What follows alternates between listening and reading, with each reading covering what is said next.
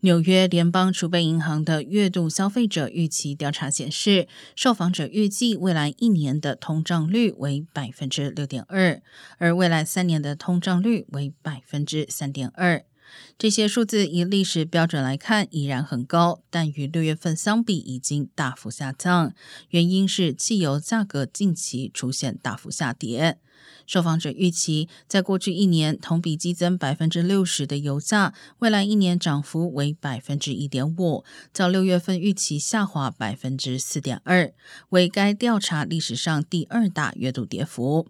消费者也预期未来房价一年将上涨百分之三点五，较六月份预期的百分之四点四同样大幅下滑，是自二零二零年十一月以来该类别的最低预期涨幅。